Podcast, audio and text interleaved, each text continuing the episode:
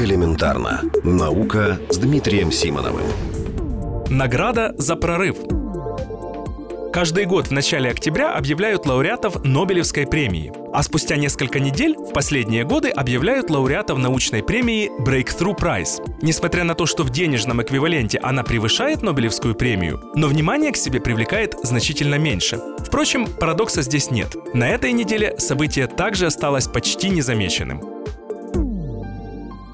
Эту премию вручают в трех основных номинациях – биология, фундаментальная физика и математика, за которую, как известно, Нобелевскую премию не дают. В этом году общий размер Breakthrough Prize составил 25 миллионов долларов. Но и победителей было много, поэтому на каждом останавливаться не будем. В области физики награда досталась за работы по теории струн, квантовой теории поля и теории квантовой гравитации. Любопытно, что специальный приз получила коллаборация LIGO. Если помните, именно ей удалось экспериментально зарегистрировать гравитационные волны, теоретически предсказанные Альбертом Эйнштейном. Многие полагали, что именно за эту работу в 2016 году присудят Нобелевскую премию. Но, как оказалось, ошибались. В области биологии премию получили сразу шесть ученых из разных стран. Они работали над самыми разными темами, в том числе и занимались разработкой лекарства от рака. Любопытно, что среди лауреатов Breakthrough Prize в этом году оказался и знакомый нам Йосинори Асуми, японский ученый, получивший в этом году Нобелевскую премию. Он открыл механизмы аутофагии. Благодаря этому процессу клетка перерабатывает ненужные части самой себя и таким образом обновляется.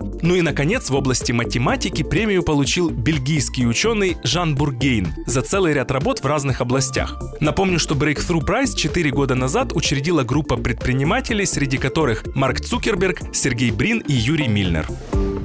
Элементарно. Наука. Ежедневно в эфире «Вестей».